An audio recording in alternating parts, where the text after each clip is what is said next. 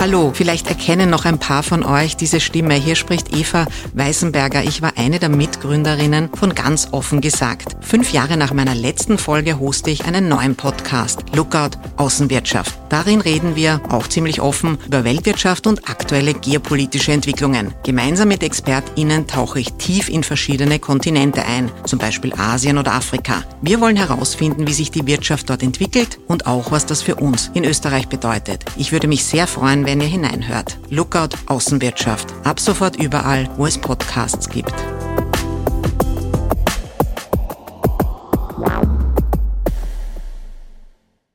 Das geht ja immer nicht nur darum, aus Solidarität oder Menschenfreundlichkeit oder Humanismus ähm, diese Länder mit in den Blick zu nehmen, sondern es ist ja klar, ähm, diese Pandemie ist erst zu Ende, wenn sie für uns alle zu Ende ist.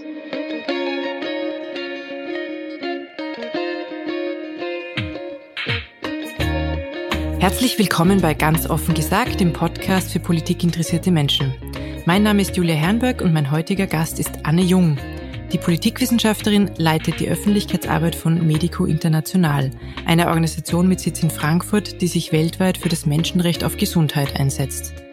Patente töten heißt die aktuelle Petition von Medico International und anderen Organisationen.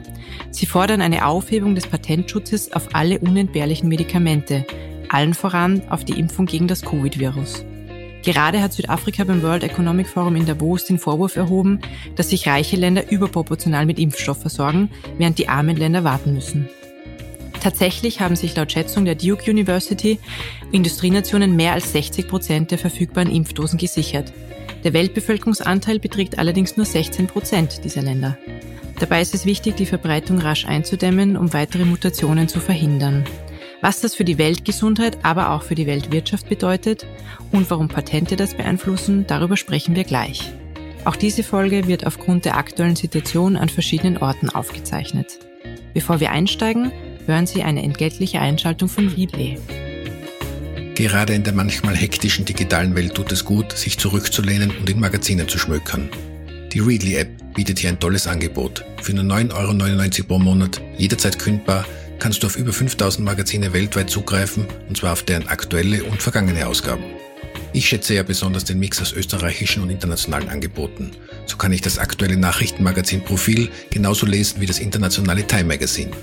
Und wenn ich Inspiration beim Kochen brauche, werfe ich einen Blick ins neue Gusto Magazin. Ihr könnt das Angebot von Readly zwei Monate kostenlos testen, wenn ihr euch auf der Seite www.readly.com-offen anmeldet. Der Link steht auch in den Shownotes. Euch viel Spaß beim Lesen. Jetzt wieder zurück zu ganz offen gesagt. Wir haben ja bei ganz offen gesagt ähm, immer eine Transparenzpassage, woher sich Gast und Host kennen. Es ist uns sehr wichtig, dass man ein bisschen auch über die Hintergründe offen redet, ob man sich kennt. Bei uns ist es relativ einfach, Frau Jung. Ich habe Sie gegoogelt, weil ich einen Artikel gelesen habe eben zum Patentschutz zur aktuellen Covid-Impfung und wir kennen uns darüber hinaus nicht. Wir haben ein Vorgespräch geführt und ich habe Sie gefragt, ob Sie im Podcast als Gast dabei sein wollen. Ganz herzlich willkommen in unserer Sendung. Vielen Dank für die Einladung. Eine zweite Frage habe ich noch zu unserer Transparenzpassage. Sind Sie für Parteien oder staatliche Betriebe in irgendeiner Form tätig? Ah, nein, das bin ich nicht. Und waren Sie das in der Vergangenheit? Nein, ich habe, äh, bevor ich bei Medico International angefangen habe, was schon sehr lange zurückliegt, deswegen muss ich kurz kichern, nämlich schon 1998 ähm, habe ich an der Uni gearbeitet. Mhm. Das, wie kamen Sie denn zu Medico International und können Sie ganz kurz ein bisschen beschreiben, was die Organisation tut an vorderster Stelle? Ja, gerne. Also ich kam, ich kannte Medico International über ähm, etwas sehr Lustiges eigentlich, nämlich ähm, machen viele Hilfs- und Menschenrechtsorganisationen sogenannte Füllanzeigen. Das sind so kleine Anzeigen zu diesen Themen, zu denen die Organisationen arbeiten. Und das wurde früher noch postalisch, heute elektronisch an Zeitschriften geschickt. Und ich habe zu der damaligen Zeit noch in Marburg an der Lahn, wo ich mein Studium beendet hatte, ähm, in der Grafik gearbeitet und so eine friedenspolitische Zeitschrift gelayoutet und kam, bekam immer diese Anzeigen in die Hände. Und da bin ich das erste Mal auf den Namen gestoßen. Und ich habe mich dann äh, längere Zeit nach meinem Studium, ähm, als ich wissenschaftliche Mitarbeiterin war an der Uni, entschieden, der Wissenschaft den Rücken zuzukehren und in die politische Praxis zu gehen. Das heißt also, äh, eine Arbeit zu suchen, die, von der ich den Eindruck habe, dass sie mehr Wirkung entfalten kann. Und so bin ich dann auf Medico gekommen. Mhm. Haben Sie selbst in irgendeiner Form einen medizinischen Hintergrund? Wäre das was gewesen, was Sie auch interessiert? Ich bin Politikwissenschaftlerin und bin tatsächlich auch erst über Medico äh, mit äh, diesen sozialmedizinischen Themen in Berührung gekommen. Das war sehr neu für mich. Damals war das so, dass ich als äh, Kampagnenkoordinatorin angefangen habe. Medico hatte ein Jahr bevor ich dort begonnen habe, den Friedensnobelpreis bekommen, zusammen mit anderen Organisationen für diese große internationale Kampagne zum Verbot von Landminen, an die sich äh, vielleicht einige auch noch erinnern können, mhm. äh, die ja doch sehr viel Wirkung erzielt hat in Form eines völkerrechtlich bindenden Abkommens und viel öffentlicher Wahrnehmung. Und das war mein Zugang, mein erster Zugang zu Medico. Darin hatte ich Erfahrung in so einer Art von Kampagnenarbeit und so äh, passte das gut zusammen. Mhm. Wenn wir jetzt mal in das Thema eben Covid-Impfung reingehen, was ja gerade die, die weltweiten News sind, was ist denn das Problem an der europäischen Beschaffungspolitik der Impfung? Da gibt es im Kern zwei Probleme. Das eine ist, ähm, dass es leider nicht gelungen ist, trotz vielfältiger, ja, mündlicher Zusagen und Versprechungen wirklich eine internationale, eine globale Dimension aufzumachen und äh, auch entsprechend zu handeln. Das wäre aus unserer Sicht ganz notwendig gewesen, weil wir ja doch erlebt haben, dass das Virus keine Grenzen kennt und eben eine Antwort zur Eindämmung der Pandemie immer nur in einer globalen Perspektive gelingen kann. Das heißt, es gab erst einen sehr stark nationalistischen Fokus, wo viele Länder versucht haben, möglichst viele Direktverträge zu machen mit der Pharmaindustrie. Das wurde inzwischen ersetzt durch eine europäische Dimension. Das ist schon mal besser. Aber leider erleben wir jetzt in diesen Tagen und Wochen, dass diese europäische Dimension sehr eurozentristisch ist, was bedeutet, dass hier ähm, die starke Europäische Union den Rest der Welt auch sehr stark ausklammert. Mhm. Also ähm, ich möchte ganz kurz auch ein bisschen ausführen, welche Initiativen es nämlich zu Beginn der Pandemie 2020 gab. Also da wurde mit Hilfe der Weltgesundheitsorganisation WHO wurden zwei Fonds ins Leben gerufen, um eben genau das zu verhindern, dass der Impfstoff zuerst in den reichen Nationen landet. Also das war zum einen der sogenannte Technology Access Pool CC-TAP und COVAX, wo 190 Länder, aber auch Stiftungen, Pharmafirmen und NGOs beigetreten sind. Und es ist aber viel weniger Geld als ursprünglich angesetzt zusammengekommen. Und im Endeffekt war es dann wieder so, dass USA, Kanada, aber auch Israel und die EU den Großteil des verfügbaren Impfstoffs aufgekauft haben. Also was ist denn da schiefgelaufen? Mhm. Weil die, der Wille war ja da. Genau, da sprechen Sie genau auch den zweiten Strang an, den, der mir wichtig wäre, jetzt an der Stelle nochmal zu unterstreichen.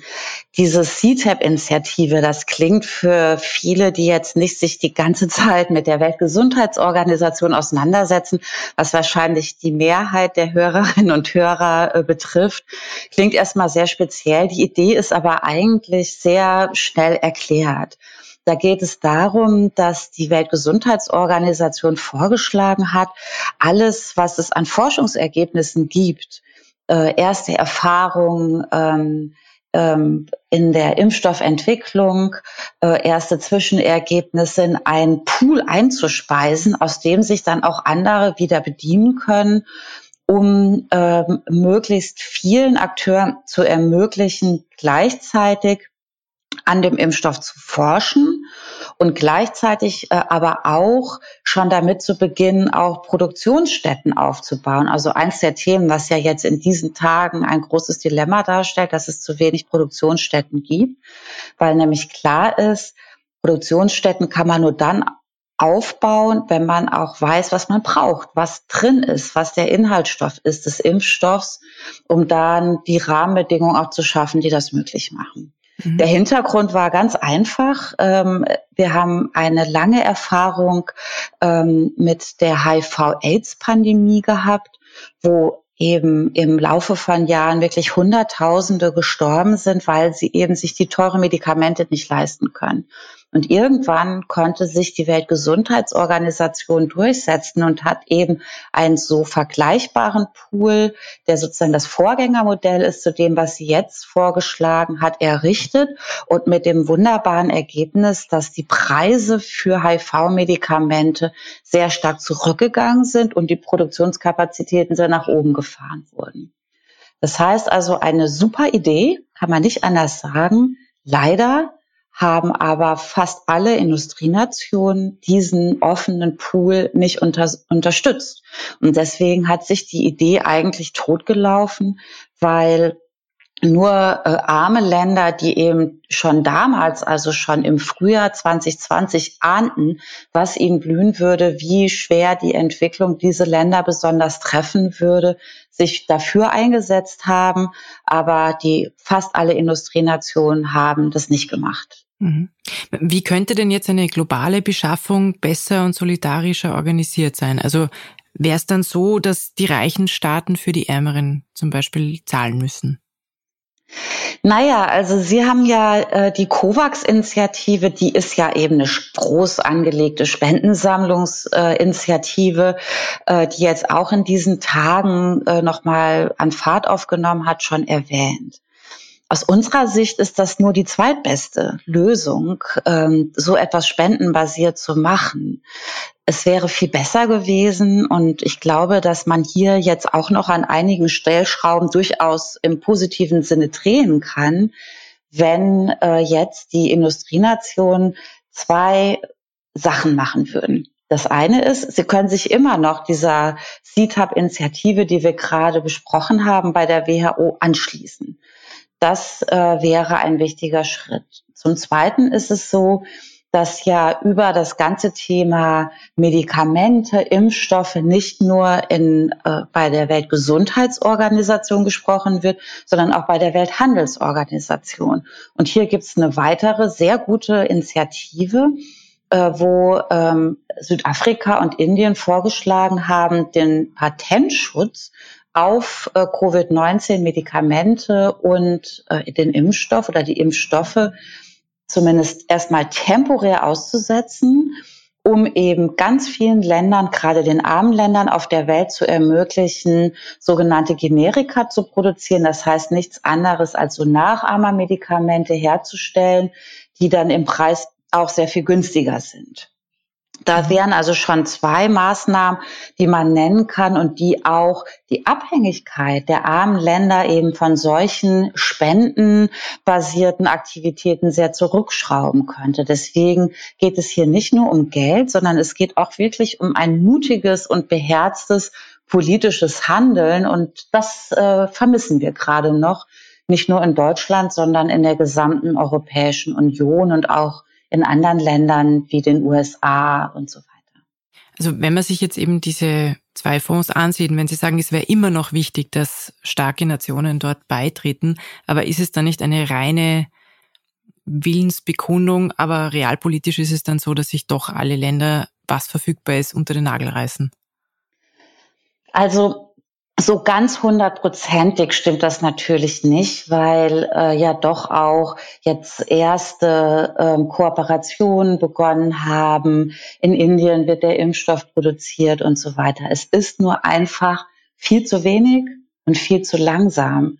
Und ähm, die Verteilungsgerechtigkeit bemisst sich eben nicht nach dem Norden und dem Süden der Welt, sondern muss, man muss einfach die Welt in den Blick nehmen und gucken, welche Menschen brauchen global als erstes den Impfstoff.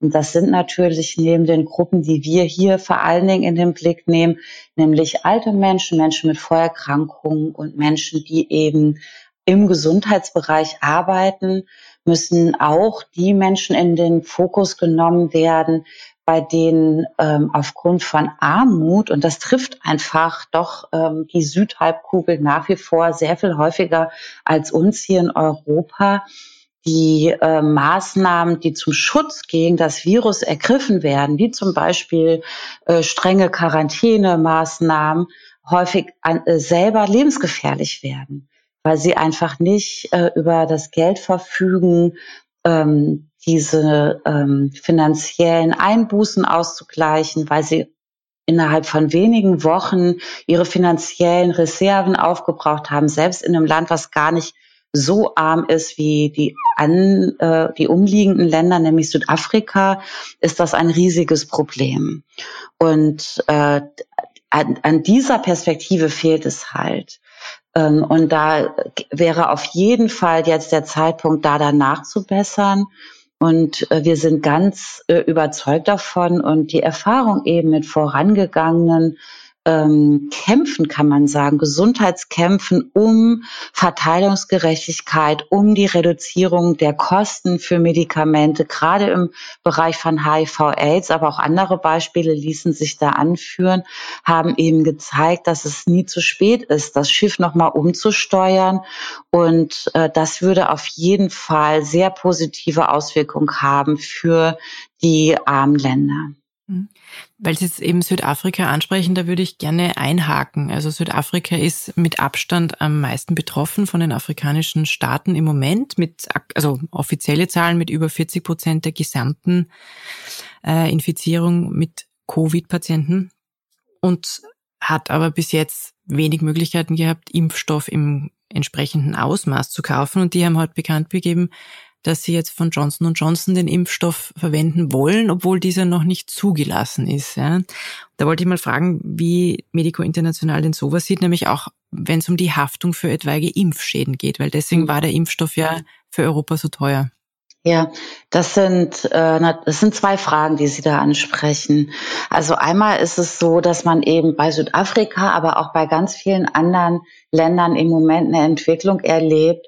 Wir wir nehmen, was wir kriegen können. Ja, und eben möglichst nicht den teuersten Impfstoff. Der sehr gute Pfizer BioNTech Impfstoff gehört ja zu den teuersten, die derzeit auf dem Markt sind, sondern ähm, zu versuchen eben auch noch wenigstens äh, ein ein Anteil in diesem hart umkämpften Impfmarkt sich zu sichern. Ähm, da gibt es halt im Moment verschiedene Sorgen. Eine Sorge ist die, dass möglicherweise dieser Impfstoff gar nicht wirkt gegen die ja gerade auch in Südafrika auftretenden Mutationen. Das äh, betrachten wir mit großer Sorge. Da gab es auch schon in der südafrikanischen Presse die ersten Artikel darüber in den vergangenen Tagen. Und ähm, darüber hinaus ist es so, dass die jetzt gesicherten Verträge überhaupt nicht ausreichen, um eine Herdenimmunität in der südafrikanischen Bevölkerung zu erreichen. Und da spielen natürlich viele Faktoren auch nochmal eine Rolle, die die Situation sehr verschlechtern. Es gibt in Südafrika nur ein sehr unzureichend funktionierendes öffentliches Gesundheitssystem. Das ist also in den vielen Jahren nach dem Ende der Apartheidherrschaft nicht gelungen, ein flächendeckendes Gesundheitssystem aufzubauen. Äh, sehr schnell nach der Demokratisierung in diesem Land brach eben die HIV-Aids-Welle über Südafrika hinein. Südafrika gehört bis heute, das ist ja also keineswegs die Vergangenheit, ja, über die wir da sprechen, sondern ähm, äh, nach wie vor ein ganz großes Problem ähm, in Südafrika, aber auch in vielen anderen Ländern der Welt. Ähm, und all diese Faktoren haben dazu beigetragen, dass die Gesundheitssysteme nicht wirklich stabilisiert werden konnten und aufgebaut werden konnten. Und dazu kommt, dass die Menschen eben aufgrund ihrer Armut häufig auch sehr beengt leben, sehr viele Menschen auf dichtem Raum, äh, gerade im, im städtischen äh, Milieu. Und das führt natürlich auch nochmal dazu, dass das Virus hier Rahmenbedingungen vorfindet, die es ihm prächtig ermöglichen, sich weiter auszubreiten. Deswegen wäre eine Eindämmung in diesen Ländern, und zwar auch im Interesse von uns allen, das haben wir ja noch gar nicht erwähnt, gerade mit Blick auf die Mutation, ist es wirklich dringend geboten, alle Maßnahmen zu ergreifen, und zwar wirklich, auch wenn es vielleicht jetzt auf den ersten Blick etwas pathetisch klingt, aber es ist doch ein Menschheitsinteresse, das hier in den Vordergrund gerückt werden muss. Und deswegen ist das so wichtig. Das heißt also, Südafrika braucht auf jeden Fall Unterstützung dabei, so wie viele andere sehr arme Länder auch, die sehr stark betroffen sind von Covid-19 wie Indien oder auch Pakistan, Bangladesch äh, oder ähm, Afghanistan, also Länder, die gar nicht so in den Fokus rücken, aber auch ähm, eben sehr unter der Pandemie zu leiden haben oder leiden. Und ähm, das, äh, das wäre das eine. Also, dass es hier auf jeden Fall darum geht, auch eine Unterstützung zu haben, äh, wenn es so wäre, äh, dass ähm, sich diese Waiver, sogenannte Waiver-Initiative, also das, was bei der Welthandelsorganisation gerade so unglaublich äh, hart umkämpft ist, nämlich den Patentschutz vorübergehend auszusetzen, würde auf jeden Fall Südafrika mit der bestehenden Struktur ermöglichen, auch Impfstoffe im eigenen Land herzustellen. Damit haben sie auch äh, bei anderen Medikamenten und Impfstoffen schon eine äh, gute Erfahrung gemacht. Mhm.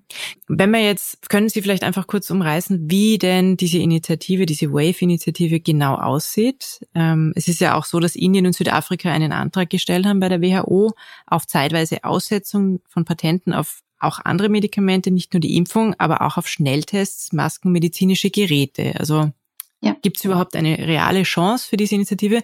Und wenn ja, wie sieht die Umsetzung aus? Das heißt, mhm. würden dann alle derzeit verkaufenden Pharmakonzerne ähm, ihr Eigentumsrecht auf die Impfung verlieren und wer kompensiert das dann? Ja, ich würde ähm, zum jetzigen Zeitpunkt die Hoffnung noch nicht aufgeben wollen, dass diese Initiative von Südafrika und Indien Erfolg hat. Es sind über 100 Mitgliedstaaten bei der WTO, die diese Initiative bereits unterstützen und man muss einfach sehen, der öffentliche Druck wächst.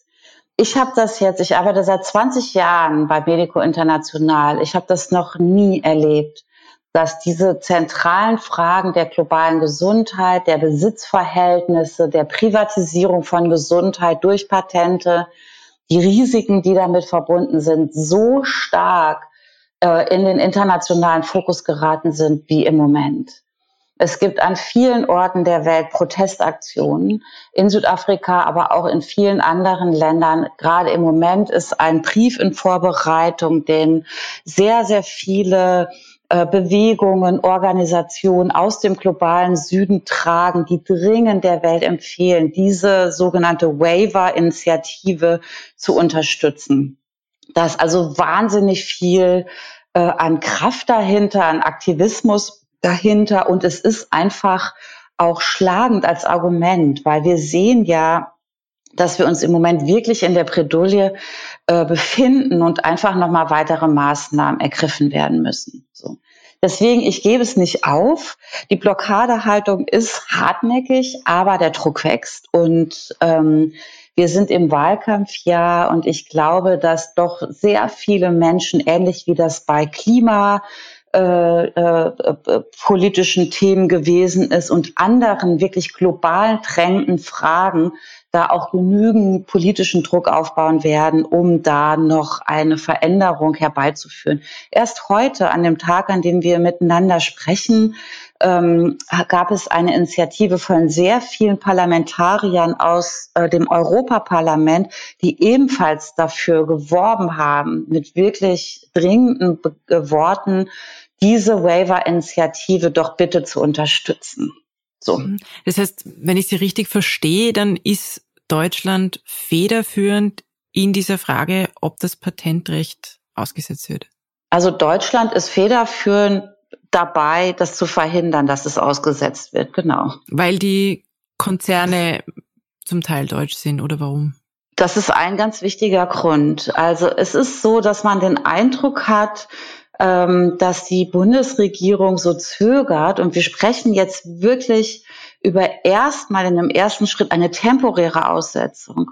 Äh, und die würde ja auch gleichzeitig bedeuten, das betrifft ja auch den anderen Teil Ihrer Frage, dass natürlich die Pharmafirmen auch einen festen Betrag ausgezahlt bekommen pro produzierter Impfstoff, die dann unter Lizenzierung hergestellt würden. Also wir sprechen nicht über Enteignung. Ja, das ist etwas anderes.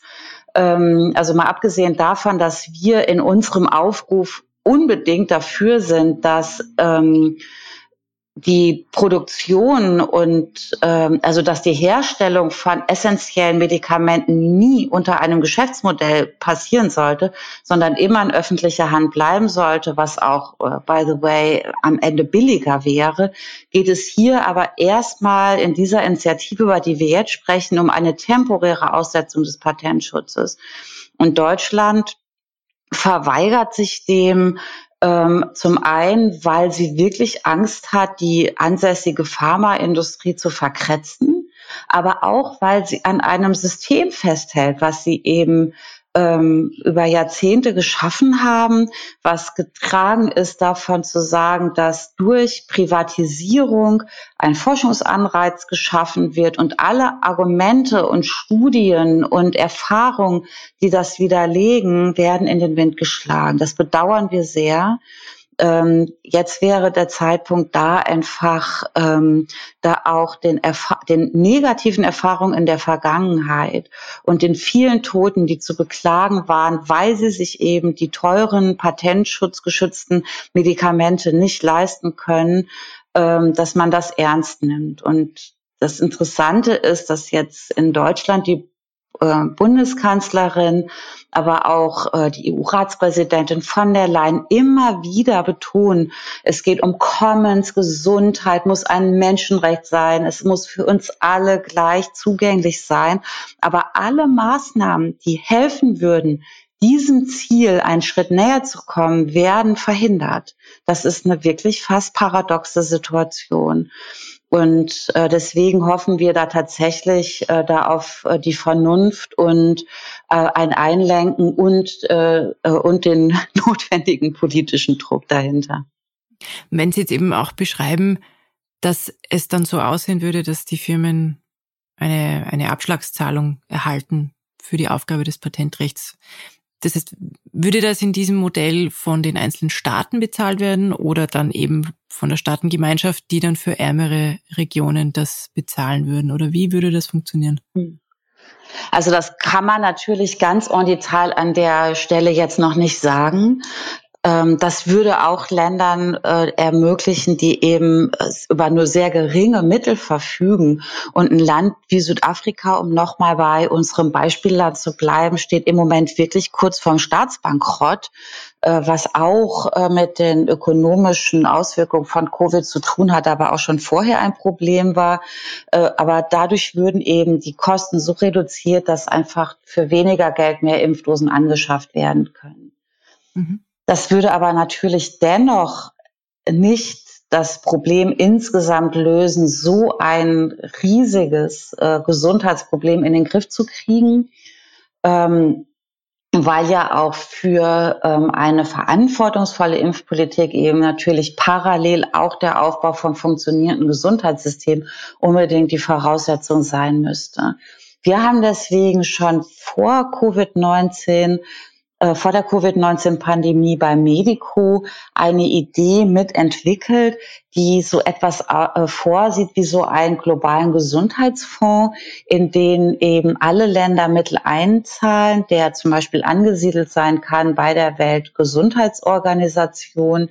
Und der es dann ermöglicht, äh, darüber auch ähm, entsprechende Mittel bereitzustellen, die ähm, global ein äh, Aufbau von funktionierenden Gesundheitsstrukturen ermöglichen. Das ist im Moment natürlich Zukunftsmusik. Das lässt sich jetzt hier alles nicht innerhalb von wenigen Monaten umsetzen. Das ist mir völlig klar.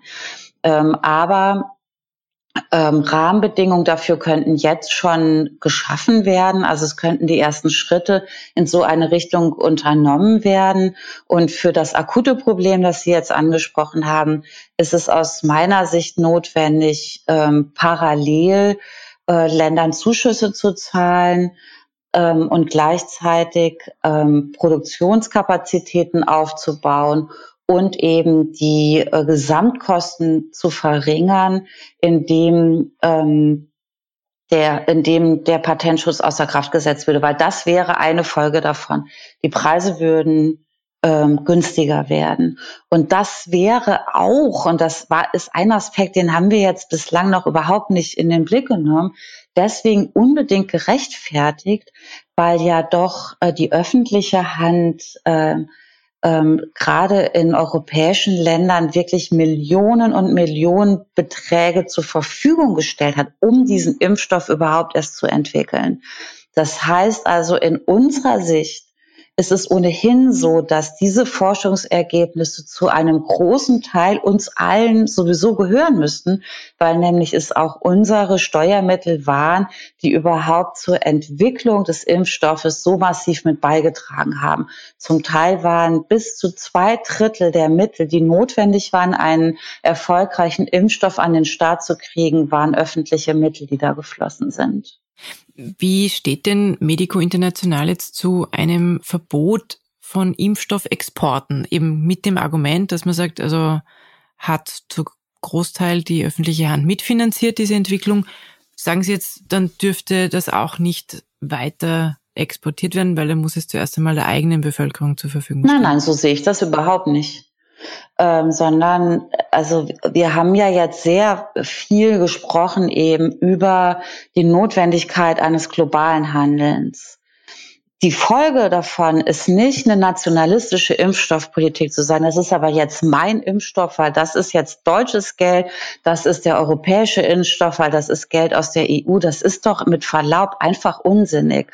Äh, so zu argumentieren, sondern das, was sich ändern würde, wenn man das ernst nimmt, dass man öffentliche Mittel da reingegeben hat, ist, dass es eine Selbstverständlichkeit sein müsste, dass die Forschungsergebnisse eingespeist werden in ein Technikpool äh, angesiedelt bei der WHO in die Freigabe von Patenten. Und das ist überhaupt nicht nachvollziehbar, warum nicht schon in der Ausgestaltung des Vertrages eben solche Bedingungen auch gestellt wurden. Weil die Pharmaindustrie wird mit den Milliarden von Impfdosen, die benötigt werden, ohnehin wirklich ausreichend Geld verdienen. Das ist keine Branche, die ähm, mit so einer Form von verantwortungsvoller und notwendiger Regulierung in den Bankrott getrieben würde. Ganz bestimmt nicht.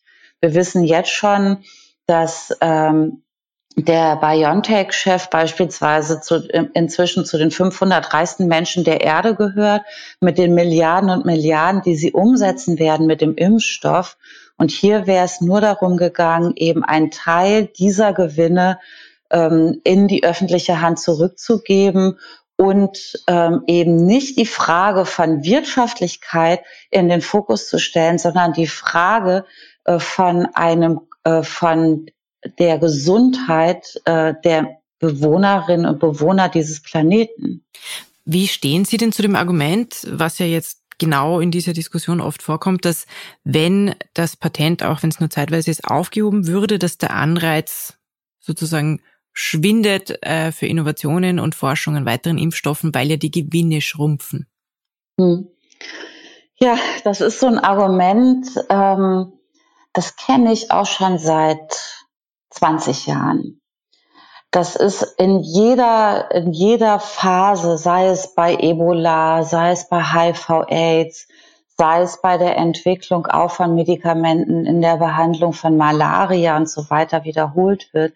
Ich halte das nicht für glaubwürdig. Zum einen ist es so, dass ohnehin schon seit Jahrzehnten die Grundlagenforschung maßgeblich aus öffentlichen Mitteln finanziert wird. Dazu kommt, dass der Patentschutz auf Medikamente, so wie wir ihn heute kennen, in den 1960er Jahren überhaupt erst eingeführt worden ist. Und auch vorher gab es Innovation und äh, Weiterentwicklung, die sehr maßgeblich gewesen wäre, beispielsweise bei der Entwicklung des Polio-Impfstoffes oder des Pockenimpfstoffes und anderen wirklich einschneidenden Innovation, die ja doch für die Weltgesundheit eine sehr, sehr große Entlastung und Erleichterung mit sich gebracht haben. Das sind zwei, zwei der Argumente. Und wir sind ja jetzt in der Situation, wo es ja jetzt vor allen Dingen darum geht, diesen Impfstoff so schnell und so flächendeckend wie möglich zu produzieren und zu verteilen, um diese Pandemie einzudämmen. Denn wir alle auf dieser Welt wollen uns auf ein Leben ohne Corona freuen dürfen. Die Belastung auch hierzulande erleben wir ja auch tagtäglich an unserem eigenen Körpern. Mhm. Weil Sie jetzt ausgeführt haben, wie das aussehen könnte und dass es einfach auch ähm, eine Vorfinanzierung auch in der Grundlagenforschung gibt, die das überhaupt möglich machen. Inwieweit hat denn das jetzt auch das Problem damit zu tun, dass die öffentliche Forschung unterfinanziert ist? Also ich rede jetzt von Universitäten. Und würde es da leichter sein, das Patent und die Information öffentlich zu machen? Oder wäre es dann auch so, dass die Forschungseinrichtung sich das sichern möchte? Nein, das wäre natürlich sehr viel leichter, ja, weil da die Verbindung ähm, zur öffentlichen Hand ja sehr viel deutlicher wird. Und es gab ja auch die Überlegung, ähm, an der Oxford University einfach das Rezept sozusagen öffentlich zu machen, ja, für ihren Impfstoff. Das ist leider nicht passiert. Also da ist. Warum ist das zum Beispiel nicht passiert? Wenn Sie sagen, es, es war schon an einer Universität ein Thema. Naja, es, das kann ich leider nicht so genau sagen. Das ist eine Frage, die ich mir ehrlich gesagt auch in diesen Tagen stelle. Es gab einige Veröffentlichungen dazu, die gemutmaßt haben, dass es auch einen politischen Druck gegeben hat, einheitlich eben äh, vorzugehen, um nicht auch mit so einer, mit so einem Vorgehen ähm, auch die Pharmaindustrie zu diskreditieren. Aber da möchte ich ähm, ungerne ähm, spekulieren. Da finde ich, also müsste man noch mal genauer zu recherchieren. Das ist ja auch wird auch gerade im Moment gemacht. Da möchte ich mich tatsächlich noch ein bisschen zurückhalten in einer Einschätzung. Alles klar, ja klar. Noch eine eine speziellere Frage jetzt auch zur deutschen Diskussion. Ja, also zum einen gibt's ja jetzt vom äh, bayerischen Ministerpräsidenten Herrn Söder irgendwie auch die Idee, quasi dann ähm, Notfallplan, Impfstoffe, ähm, ja, das Patent auf die Impfstoffe freizugeben, falls es notwendig ja, ist. Ja, da würde ich sehr gerne was zu sagen. Super Frage. Ja, ja und die, die Grünen in Deutschland fordern eine verpflichtende Freigabe von Impflizenzen als letzte Möglichkeit. Also wie weit soll der Staat denn dabei gehen, Eigentumsrechte privater mhm. Pharmakonzernen einzuschränken? Ja, das ist eine sehr äh, schöne Frage, weil ähm, ich fand das sehr bemerkenswert, das zu lesen von Ministerpräsident Söder, ja, der Zwangslizenzierung ins Spiel gebracht hat. Auch Herr Weber von der CSU, Mitglied des Europäischen Parlaments, ist in so eine Richtung gegangen. Ursula von der Leyen spricht von äh, einem öffentlichen Gut Gesundheit, das über allem stehen müsste.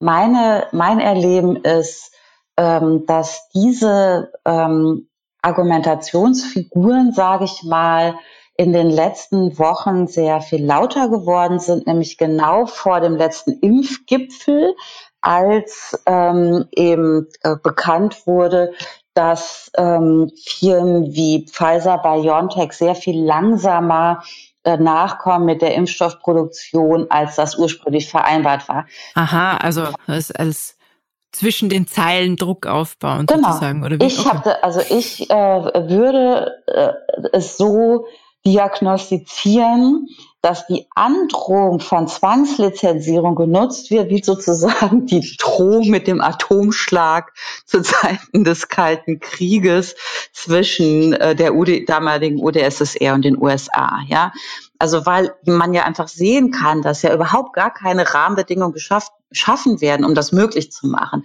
Bei den Grünen ist das anders. Hier werden verschiedene Maßnahmen ähm, ähm, werden geprüft äh, und geschaut, ähm, was, äh, was da möglich ist auf europäischer Ebene. Denn wir finden halt nicht nur bei der Welthandelsorganisation, das sind ja diese Ausnahmeregelungen, über die wir jetzt gesprochen haben, die müssen ja nicht erfunden werden. Die sind ja Teil dieser Verträge. Sie müssen nur beherzt angewendet werden. Das Gleiche gilt auch für die nationale Gesetzgebung, äh, auf, auch auf internationale Gesetzgebung. Da sind sehr, sehr viele Möglichkeiten bereits vorhanden, so etwas zu tun. Ja, nur dass man einfach mal klar macht, dass wir hier nicht über irgendwas völlig ähm, krasses, äh, äh, utopisches sprechen, sondern das sind Mechanismen, die vorgesehen sind und die angewendet werden dürfen in Zeiten einer globalen Gesundheitskrise. Und dass wir uns in einer solchen befinden, ist, glaube ich, äh, wirklich äh, niemandem mehr verborgen geblieben. Und da wird niemand widersprechen wollen. Das bringt mich dann auch schon zu meiner letzten Frage. Gab es das in der Vergangenheit schon einmal, dass ein Patent auf ein Medikament ausgesetzt wurde, um der Weltbevölkerung einen Dienst zu leisten? Ja, also was es gab ähm, in der Vergangenheit war beispielsweise, dass verhindert wurde, dass Patente neu angemeldet wurden, nachdem sie ausgelaufen sind mit sogenannten Schreininnovationen. Weil manchmal ist es so, dass sozusagen eine winzige Veränderung in der äh, Zusammensetzung passiert. Das machen Pharmafirmen sehr, sehr häufig. Das wird seit äh, Jahrzehnten kritisch unter die Lupe genommen und dann ein neues Patent darauf anmelden. Das ist in der Vergangenheit oft gelungen, das zu verhindern. Und das hat dann tatsächlich auch dazu geführt, dass Medikamente nur noch ein Bruchteil kosten, nachdem das Patent dann abgelaufen ist, zu dem, was es vorher gekostet hat. Da gibt es also viele äh, positive Beispiele, die da auf jeden Fall ähm, äh, ähm, vorbildhaft sein können. Und wir haben ja am Anfang unserer Sendung, für die, die jetzt nicht das die ganze Zeit gehört haben, auch gesprochen über äh, einen Pool, der angesiedelt ist bei der Weltgesundheitsorganisation für HIV-Aids-Medikamente. Der ist auf freiwilliger Basis, der ist nicht verpflichtend, aber der hat halt eben nach äh, jahrzehntelanger Überzeugungsarbeit dazu geführt, dass eben da auch die Pharmaindustrie ihre Forschungsergebnisse mit reingegeben hat. Und auch hier haben wir eben die positive Wirkung erzielen können, dass die Medikamente sehr stark im Preis gesunken, äh, gesunken sind. Mhm. Ja, liebe Frau Jung, ich bedanke mich sehr herzlich für Ihre Zeit und für das sehr interessante Gespräch. Ich hoffe, auch Sie am anderen Ende des Podcasts zu Hause haben etwas mitnehmen können. Weiterführende Links zu dieser Folge finden Sie wieder auf www.ganzoffengesagt.simplecast.com. Und wie immer an dieser Stelle empfehle ich Ihnen einen anderen Podcast aus Österreich, diesmal passend zur Sendung Erklär mir die Welt. Andreas Sator spricht mit Expertinnen und Experten um die Welt besser zu verstehen. Hören Sie doch mal rein und wir hören uns hoffentlich bald wieder bei ganz offen gesagt. Vielen herzlichen Dank, Frau Jung. Ja, vielen Dank auch an Sie.